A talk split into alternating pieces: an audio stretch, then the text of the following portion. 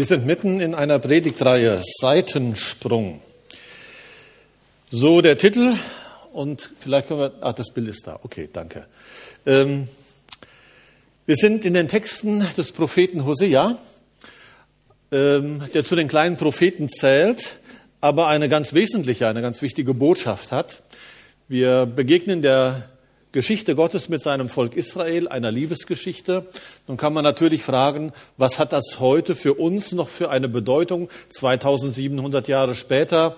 Aber die Geschichte Gottes mit seinem Volk Israel setzt sich fort in der sogenannten Heilsgeschichte über Jesus Christus bis hin zu uns heute. Das heißt, die Geschichte, die damals begonnen hat, hat Relevanz für mich und für dich bis an den heutigen Tag. Wir haben uns beschäftigt mit dem Propheten und seiner Ehe, die ihm aufgetragen worden ist, die eine unglückliche Ehe war, ähm, gekennzeichnet von Untreue. Und diese Ehe stand für die Beziehung des Volkes Gottes zu Gott selbst, weil Israel immer wieder ausgebrochen ist aus diesem Bund mit Gott. Wir haben folgende, hier geht's nicht, kannst du weiterklicken? Wir haben folgende Themen schon uns angeschaut. Die Hochzeit der Hure, Israels Untreue, das ist dieses Bild ähm, von, von der Ehe des, des Hosea. Dann verstrickt in Schuld, keine Gotteserkenntnis, da haben wir nochmal hingeschaut, dass äh, das eigentliche Problem ist, dass Israel überhaupt keinen, keinen Plan mehr hat. Wer ist eigentlich dieser Gott für uns? Dann ging es äh, um Wüstenzeiten, die Zwiesprache mit Gott und äh, was das mit uns machen kann, was das mit dem Volk Gottes gemacht hat. Und heute, wie Gott liebt, die Geschichte der Liebe Gottes. Und ihr merkt, es geht dann schon auch ein bisschen auf die Zielgerade. Es folgt noch Umkehr, wie Gottes Güte Menschen umkehren lässt. Und das Thema Heiligung, wie Gottes Liebe dich verändert. Also heute, wie Gott liebt. Ich weiß nicht, wie es euch geht mit diesem Thema der Liebe Gottes. Ich habe immer wieder mal so diese Befürchtung, dass es damit ist wie mit den Sätzen, die man so immer wieder im Leben hört und irgendwann so den Eindruck hat, ich kann sie nicht mehr hören. Das ist so eine Banalität geworden, so eine Binsenweisheit. Das reißt mich jetzt nicht mehr vom Stuhl. Und wenn ich hier jeden Sonntag in der FEG Würzburg höre, dass Gott mich liebt, ja, mittlerweile weiß ich das. Vielleicht hat Israel auch so gedacht. Mittlerweile, ach ja, das wissen wir. Ich frage mich nur, wie kann das gelingen und ich wünschte, dass es gelingt, dass diese Liebe Gottes mich ergreift, weil Gott davon ergriffen ist. Es gibt bei mir in meinem Büro so eine ganz abgegriffene Bibel. Das hat sicher damit zu tun, dass ich sie häufig in der Hand gehabt habe und darin gelesen. Und das Merkwürdige an dieser abgegriffenen Bibel ist, je abgegriffener sie wurde, desto lieber wurde sie mir. Und ich wünschte, dass dieser Satz, Gott liebt dich, so wie meine abgegriffene Bibel auf dich wirkt. Sagen, wow, ich habe es zwar schon mal gehört, aber ich lasse mich davon irgendwie neu ergreifen und neu faszinieren. Gott gibt nicht auf. Das merkt man auch in den Texten des Propheten Hosea. In immer wieder neuen Bildern, neuen Vergleichen, neuen Versuchen will er seinem Volk zeigen, vor Augen führen, dass er es wirklich liebt und will es zurückgewinnen. Diesmal Hosea 11. Äh, da geht es nun jetzt nicht mehr um ein Bild der Ehe, sondern jetzt greift Gott ein neues Bild auf. Jetzt geht es ihm darum, dass er Israel mit einem Kind, mit seinem Sohn vergleicht. Israel ist mein Sohn, den ich wie ein Vater, wie eine Mutter lieb gewonnen habe. Und um dieses adoptierte Kind kümmere ich mich. Ich hab's ins Herz geschlossen. Gott schwelgt sozusagen in Erinnerungen. Äh, so wie, wie wenn du vor deinem Bücherregal stehst und so ein, ein altes Fotoalbum herausholst und dann einmal schaust, was ist denn so deine Geschichte? Und dann entdeckst, was da an Fotos da ist und ach ja. Wir haben auch solche Fotoalben und äh, wir schauen uns die Bilder relativ selten an, aber wenn, dann ist das schon etwas, was so das Herz berührt. So die Bilder unserer Kinder, die ersten Bilder, wenn man so zurückdenkt, als man den ersten, das zweite, das dritte Kind so auf dem Arm hatte. Ähm, die ersten Schritte, die sie gegangen sind. Und wenn dann ein Weg zu weit war, dann hat man sie getragen. Wenn sie laufen lernten, haben wir geholfen, dass sie aufstehen, ähm, haben sie getröstet. Ich kann mich erinnern, ich habe unseren Jonathan mal auf die kleine Scheideck hochgetragen, äh, hinten auf dem Rücken. Da war ich noch besser in Form und Kondition als heute. Ich war kaputt am Ende, aber wir waren happy miteinander. Ähm, Reinhard May hat eine ganze CD herausgebracht vor vielen Jahren, Mein Apfelbäumchen. Lieder, wo er sich zurückerinnert an seine Kinder. Ich weiß nicht, wie es euch jetzt geht, hier, wenn ihr so zurückdenkt. Haben wir überhaupt Fotoalben zu Hause? Habt ihr noch? Ja? Gab es die schon zu eurer Zeit? Oder noch? Ja?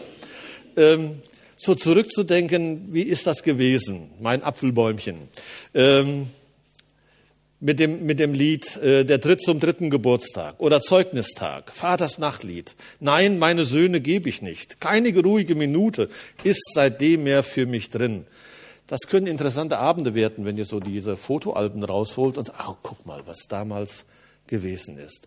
Und so schaut Gott sozusagen nochmal zurück in das Fotoalbum. Wie hat das eigentlich begonnen damals mit dieser Liebe zu seinem Volk Israel?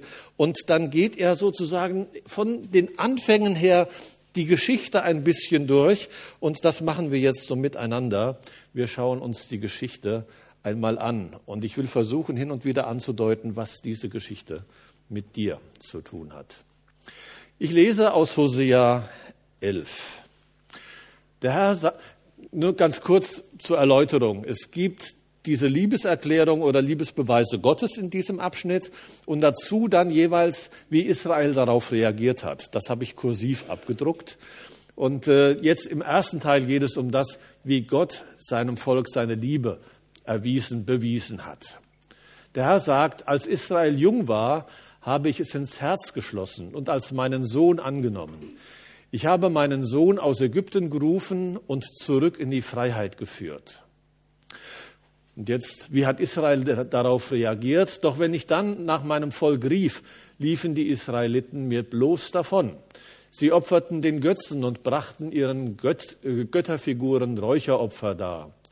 Dabei habe ich Ephraim doch das Laufen gelehrt und ihn immer wieder auf meine Arme genommen, wenn er fiel.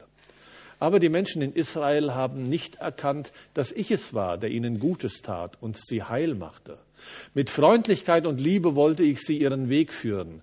Ich habe ihnen ihre Last leicht gemacht, wie ein Bauer, der seinem Ochsen das Joch hochhebt, damit er besser fressen kann, ja, der sich bückt, um ihn selbst zu füttern. Gott schaut zurück und geht im Zeitraffertempo die Geschichte nochmal mit seinem Volk durch. Und er stellt fest, ich habe Israel lieb gewonnen, als es jung war. Das waren so die Anfänge der Liebe Gottes zu seinem Volk. Er hat Israel ins Herz geschlossen, als es jung war, und damit deutete er nicht nur an, wie wir vielleicht sagen würden, ja, so kleine Babys, da kannst du ja gar nicht anders. Wenn die dich anlächeln dann äh, verlierst du dein Herz. Da bist du hin und weg. Die musst du einfach knuddeln. Aber wenn Gott sagt, als Israel jung war, klein war, gewann ich es lieb, hat er gar nicht daran gedacht, dass sie so zum Knuddeln gewesen sind, sondern er will auf etwas anderes hinaus. Er will deutlich machen, da hast du noch gar nichts getan, noch gar nichts geleistet. Da hast du noch gar nichts vorzuweisen gehabt, so dass du sagst, guck mal, du musst mich lieb haben, weil ich doch so toll bin, sondern schlicht und einfach, ich habe dich gesehen, jung, und ich habe dich lieb gewonnen. Das ist für Israel eine ganz wertvolle Botschaft zu wissen, die Liebe Gottes mussten wir uns nicht erschleichen, die mussten wir uns nicht erkaufen. Denn das versuchten sie gerade mit den Fruchtbarkeitsgöttern, denen sie opferten in ihrem Land. Da mussten sie sich die Freundlichkeit der Götter mit Götzenopfern erkaufen. Und hier macht Gott noch einmal deutlich, das war nicht nötig. In der Beziehung zwischen dir und mir ist etwas von mir ausgegangen. In meinem Herzen ist etwas entstanden, was dazu geführt hat, dass ich dich erwählt habe als meinen Sohn, als mein Volk. Die Liebe Gottes ist sozusagen in seinem Herzen begründet und nicht in dem, was ich vorzuweisen hätte. Das wäre auch irgendwie ungerecht, wenn es darum geht, dass Liebe sich daran messen lassen muss oder misst, was ich leiste oder beitrage dass ich liebenswert wäre. Gottes Liebe ist da völlig vorbehaltslos an dieser Stelle. Und das macht er dann auch später einmal seinem Volk deutlich. In 5. Mose 7 heißt es, Dich hat der Herr dein Gott erwählt zum Volk des Eigentums aus allen Völkern, die auf Erden sind. Nicht hat euch der Herr angenommen und euch erwählt, weil ihr größer wärt als alle Völker, denn du bist das Kleinste unter allen Völkern, sondern weil er euch geliebt hat. Das ist die starke Aussage, die sich durch die komplette Bibel hindurchzieht. Gott liebt zuerst. Das hat Johannes dann später begriffen, er hat es dann formuliert mit den Worten Jesu, so sehr hat Gott diese Welt geliebt, auf dass er seinen einzigen Sohn für dich hingab. Später in seinem ersten Brief schreibt Johannes, wir lieben, weil Gott uns zuerst geliebt hat. Und Paulus geht dann im Neuen Testament noch einen Schritt weiter und sagt, wir sind mit Gott versöhnt worden durch den Tod Jesu am Kreuz, als wir noch seine Feinde waren. Das ist das, was er im Rückblick auf sein eigenes Leben sieht, ich bin ein Feind Gottes, ein Feind Jesu gewesen. Und dieser Gott hat mich vorher schon geliebt. Gott liebt dich, das ist völlig unabhängig davon, ob du, ob ich liebenswürdig sind, ob wir irgendetwas dazu beitragen könnten, dass Gott sagt, schau dir den Kleinen an, schau dir die Kleine an. Einfach süß, einfach zum Knuddeln.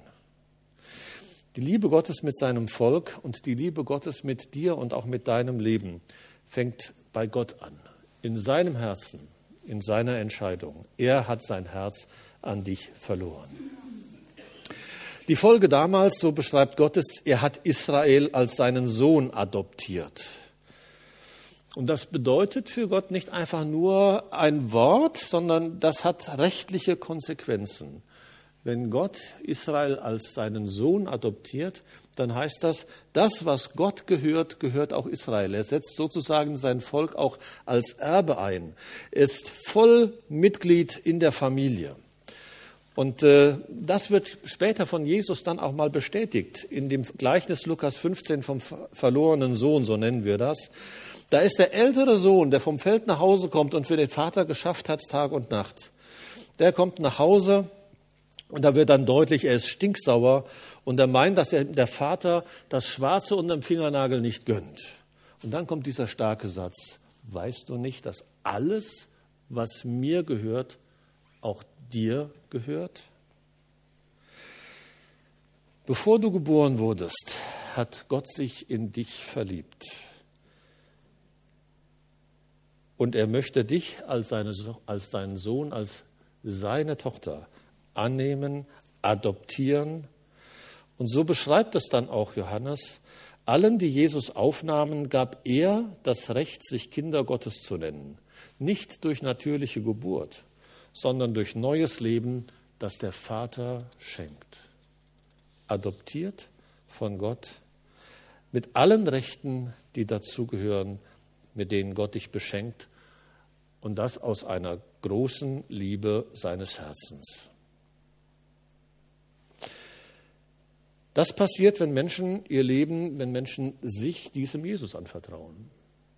Gott macht sie zu seinen Kindern, so wie damals er sein Volk zu seinem Sohn gemacht hat.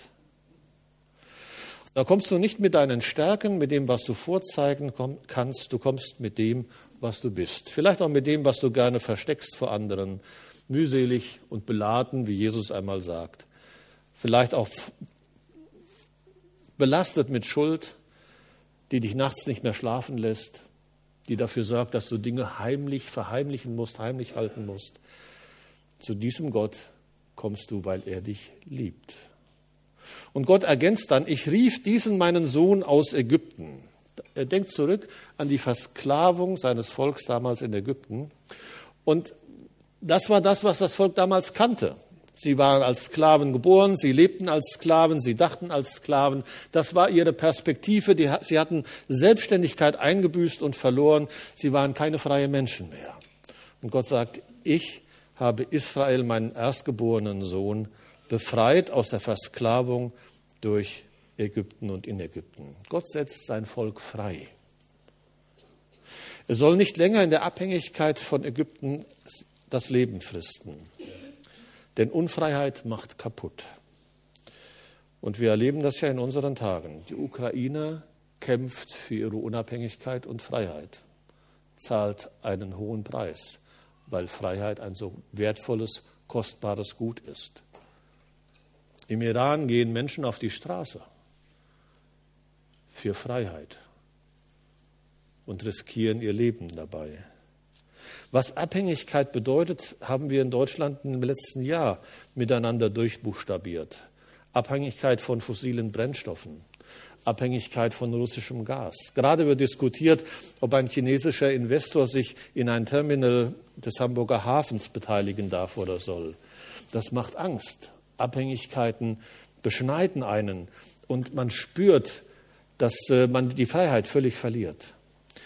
Gott ist ein Gott, so stellt er sich vor, der in Freiheit führt, damit Menschen ihm dienen damit Menschen die Freiheit genießen können, in die Gott sich stellt. Und das war von Anfang an seine Absicht. Als Freie Evangelische Gemeinde Würzburg tragen wir diesen Begriff frei ja in unserem Namen. Und damit meinen wir nicht nur, dass wir frei sind von äh, staatlichem Einfluss, äh, unabhängig vom Staat unser, unser Gemeindeverständnis und unsere Gemeinde leben können. Ursprünglich war der Gedanke, warum frei in diesem, Begriff, in diesem Titel drin steckt, dass Gott uns zu befreiten Menschen macht. Das war der Gedanke. Gott befreit uns in eine neue Freiheit, nämlich in die Freiheit, die uns frei macht, ihm zu dienen, ihn zu lieben. Und so zeigt Gott seine Liebe. Er befreit aus falscher Abhängigkeit. Und das, so hat es damals mit äh, der Gründer der Freien Evangelischen Gemeinde gesagt, aus reiner, freier Gnade. Das ist das, was Gott Israel vor Augen malt, als er sich dies, sein Fotoalbum anschaut. Und er geht dann weiter. In Ephraim, äh, Ephraim habe ich das Laufen gelehrt. Ich habe es auf meine Arme genommen, wenn es fiel. Darin zeigt sich, glaube ich, die ganze Fürsorge Gottes. Er will, dass sein Volk, seine Kinder stark werden. Er will, dass sie ihre Fähigkeiten entwickeln. Er fördert sie so gut er kann. Und wenn es schief geht, dann nimmt er sie auf den Arm, tröstet sie wie ein liebevoller Vater, wie eine liebevolle Mutter. Das erinnert mich gut daran, wie unsere Kinder das Laufen lernten. Unser Jonathan war gerade so ein Jahr, als er anfing und äh, die ersten Schritte zu gehen. Und wir stellten uns dann so vor ihn, ermutigten ihn, spornten ihn an, äh, lockten ihn. Und wenn er dann auf die Nase fiel und weinte, haben wir ihn auf den Arm genommen, getröstet. Und dann ging das wieder von vorne los, bis er einigermaßen sicher laufen konnte. Das ist das Bild, das Gott auf dem, ähm, im Hintergrund hat. So bin ich mit meinem Volk umgegangen. Ich habe sie nicht getrieben. Ich habe ihnen Zeit gelassen und habe ihnen geholfen, das Laufen zu lernen. Mit Freundlichkeit und Liebe wollte ich sie ihren Weg führen. Ich habe ihnen sogar das Joch angehoben, damit sie äh, befreit Nahrung zu sich nehmen können. Ähm, das heißt, jetzt vergleicht Gott sich sogar mit einem Bauern, der sich für das Tierwohl einsetzt.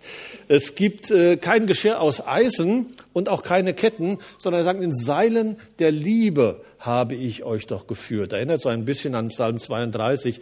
Mit meinen Augen will ich euch leiten. Da geht's nicht mit der Peitsche einher, sondern dieser Gott ist ein Gott, der sich wirklich zugewendet hat seinem Volk und hat es 40 Jahre so durch die, durch die Wüste begleitet, hat ihm Nahrung gegeben, ähm, obwohl es selbst immer wieder zurück wollte zu den Fleischtöpfen Ägyptens. Da gab es Knoblauch, da gab es Fleisch. Also zurück in die Abhängigkeit und Gott musste darum kämpfen, dass sie diesen Weg der Freiheit weitergehen. Ich habe ihnen ihre Last leicht gemacht wie ein Bauer, der den Ochsen das Joch hochhebt, damit sie besser fressen können. Ja, ich habe mich sogar gebückt, um es selbst sozusagen mit der Hand zu füttern. Welcher Bauer macht das? Es zeigt etwas von der Fürsorge Gottes. Da wird nicht nur einfach Futter mit der Gabel hingeworfen, da kümmert sich einer persönlich. Jetzt bekommst du vielleicht eine Ahnung von dem, was im Herzen Gottes passiert, was da los ist. Hier lernst du etwas von seinem Wesen und von seiner Liebe kennen. Und was für das Volk Israel im Alten Testament gesagt ist, das wird später im Neuen Testament dir auch zugesprochen. Du bist von Gott geliebt. Noch bevor irgendjemand an dich dachte, hat er dich schon in sein Herz geschlossen. Wer von euch ist davon überzeugt, dass der Bundespräsident ihn kennt? Dann vielleicht wenigstens Olaf Scholz. Auch nicht. Keiner Padu mit ihm? Weißt du, dass der Herr aller Herren und der Gott aller Götter dich kennt, deinen Namen und dich liebt?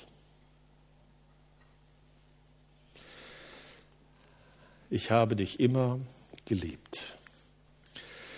Das Zweite, du hast meine Liebe ignoriert, also sozusagen mit dem Hammer draufgeschlagen. Jetzt erleben wir etwas von dem Schmerz Gottes. Und der zeigt dann auch auf, welche Folgen es denn hat, wenn Israel die Liebe Gottes verschmäht. Trotzdem weigern sie sich, zu mir umzukehren. Sie bitten lieber die Ägypter um Hilfe. Deshalb soll nun der assyrische König über sie herrschen. In ihren Städten wird das Schwert wüten. Äh, man kann auch übersetzen, das Schwert tanzen. Also da geht es richtig zur Sache. Äh, es trifft die Orakelpriester und macht ihren falschen Ratschlägen ein Ende. Mein Volk ist mir untreu und davon lässt es sich nicht abbringen. Sie rufen zu ihren Götzen, doch die können ihnen nicht helfen.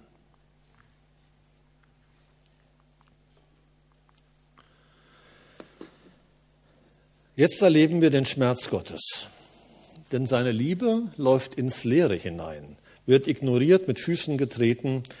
Es entwickelt sich alles zu einer einseitigen, traurigen Liebesgeschichte. Der Sohn hat kein Interesse. Und klar, wer im Neuen Testament zu Hause ist, erinnert sich an die Geschichte, die ich vorhin schon mal angesprochen habe, von dem Vater mit den zwei Söhnen, wo der Sohn auch wegläuft, der Jüngste, weil er die Liebe des Vaters irgendwie satt hat, sie ignoriert, mit Füßen tritt und nicht mitbekommt den Schmerz des Vaters, der ihm dann Erbe gibt und ihn ziehen lässt. Da spürt man so diese Vergleiche im Alten wie im Neuen Testament und man spürt etwas von dem Schmerz Gottes. Hosea formuliert es so, wenn ich also Gott, Israel rief, dann liefen sie mir weg. Statt zu mir zu kommen, kehrten sie mir den Rücken zu. Sie zeigten mir die kalte Schulter. Sie verletzten mich und meine Liebe tief, indem sie mir zeigten, dass ich ihnen egal bin. Sie hatten keinen Blick dafür, dass Gott ihnen ganz viel Gutes getan hat und tut. Sie schrieben das eher sich selbst oder auch den fremden Göttern zu. Das haben wir uns selbst verdient und erarbeitet. Und sie haben noch nicht mal gemerkt, wie sie sich Schritt für Schritt von Gott entfernt haben. Vielleicht erstmal ganz unbemerkt, vielleicht auch erstmal ganz harmlos, dass sie eingeladen wurden von den Nachbarn, gesagt, wir haben hier unser Erntedankfest mit unseren Göttern, lasst uns gemeinsam feiern und man hat miteinander gefeiert und gegessen und dann kam es immer mehr dazu, dass sie übergelaufen sind zu den Fruchtbarkeitsgöttern in den, zu den Nachbarnvölkern. Und dann wird Gott deutlich, das hat Konsequenzen. Was passiert, wenn Israel sich in neue Abhängigkeiten begibt, wenn es die Liebe Gottes ignoriert? Es wird aufgerieben, so beschreibt Hosea es, aufgerieben zwischen den zwei Weltmächten damals, den Assyrern und den Ägyptern. Es wird in die Hände der Assyrer fallen, ihre Städten wird das Schwert tanzen, es wird Mord und Totschlag geben. Der Zorn Gottes an dieser Stelle wird sichtbar und zeigt sich in dem, was hier angedeutet, vielleicht kann man auch sagen, angekündigt und angedroht werden. Und an dieser Stelle fragen wir vielleicht, wie kann das denn sein? Du redest oder wir reden hier von der Liebe Gottes, dann ist da auch von dem Zorn die Rede. Ähm, schließt sich das denn nicht aus? Tatsächlich ist es in unserem Denken häufig so, dass wir sagen, das passt nicht zusammen. Die Liebe Gottes und sein Zorn sind zwei unterschiedliche Dinge. Und äh, das ging dann so weit in der Kirchengeschichte, dass man gesagt hat, es gibt im Alten Testament den Gott der Rache und des Zorns und im Neuen Testament gibt es den Gott der Liebe. Aber so einfach geht es nicht. Und es hängt damit zusammen, dass wir die Dinge trennen, die zusammengehören. Und ich weiß nicht, ob ihr es zusammenbringt. Der Zorn Gottes lässt sich nämlich nur verstehen von seiner Liebe her. Und ehrlich, er lässt sich auch nur aushalten von seiner Liebe her. Ich möchte nicht in die Hand eines Gottes fallen, der aufgehört hat, mich zu lieben, weil er zornig ist.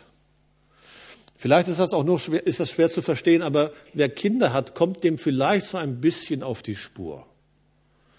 Also ich liebe meine Kinder, dürft ihr mir glauben, auch als sie klein waren. Aber manchmal haben die mich zur Weißglut gebracht. Da schwoll mir der Kragen. In eurer Familie ist das anders, aber bei uns war das so. Habe ich sie deshalb nicht mehr geliebt?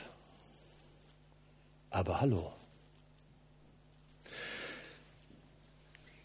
Es muss uns gelingen, die Liebe Gottes und seinen Zorn zusammenzusehen. Sonst haben wir etwas, was wir nicht aushalten und was auch nicht Gott entspricht. David hat das kapiert, der erste König in, in äh, zweite König in, in Israel. Er formuliert mal in 2 Samuel 24 nachzulesen. David sprach, es ist mir sehr Angst, aber lass uns in die Hand des Herrn fallen, denn seine Barmherzigkeit ist groß. Ich will nicht in die Hand von Menschen fallen. Die trennen das nämlich. Und da kommst du in einen Zorn hinein, der dich vernichtet, der dich fertig macht. Wir erleben das in den Kriegsgebieten. Da wird Liebe und Zorn getrennt. Bei Gott ist das anders.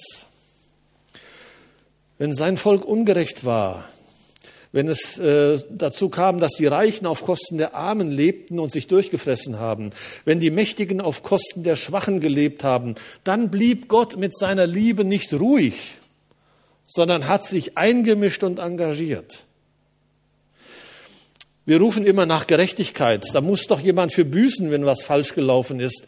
Der Schuldige kann doch nicht einfach freigelassen und losgelassen werden. Ähm, das kann man einem doch nicht durchgehen lassen.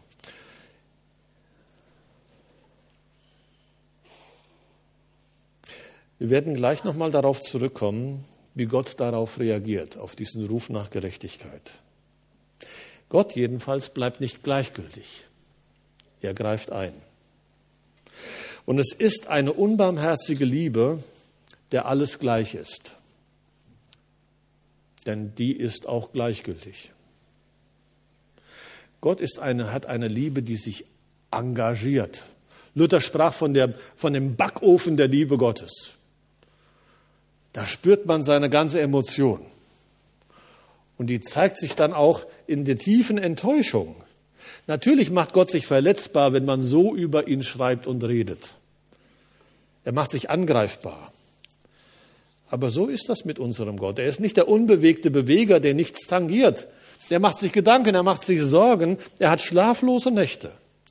Mein Seelsorgerdozent hat einmal gesagt, und ich habe lange darüber nachgedacht über diesen Satz, weil Gott so voller Liebe ist, weil, so, weil Gott so von Herzen liebt, deshalb kann er auch zornig sein. Also stell dir einen Gott nicht vor, der Liebe und Zorn voneinander trennt, sondern es zusammenbringt. Nur so funktioniert es. Aber dann kommt der Höhepunkt der ganzen Geschichte. Gott kehrt um. Die ganze Zeit ist davon die Rede, dass er sagt, Israel, mein Sohn, mein Volk, meine Geliebte soll umkehren. Und jetzt kommt es auf einmal ganz anders. Es ist äh, nach wie vor so, wir hatten das vor zwei Wochen oder vor drei Wochen, dass ich sagte, es ist wie eine Gerichtsszene. Und äh, wir können uns auch hier wieder so eine Gerichtsszene vorstellen, wo sozusagen Gott nochmal von sich redet und der Geschichte seines Volkes. Äh, es ist wie ein Plädoyer im Gerichtssaal. Und dann kommt es dazu, dass äh, das Urteil ja vollstreckt werden soll. Israel vernichtend geschlagen und es kommt zu einer Irrenszene. Da greift Gott sich plötzlich ans Herz. Herzinfarkt. Da bricht die alte Schwäche Gottes wieder durch. Er liebt und er kann es nicht lassen zu lieben. Ach, wie könnte ich dich im Stich lassen, Ephraim? Wie könnte ich dich aufgeben, Israel?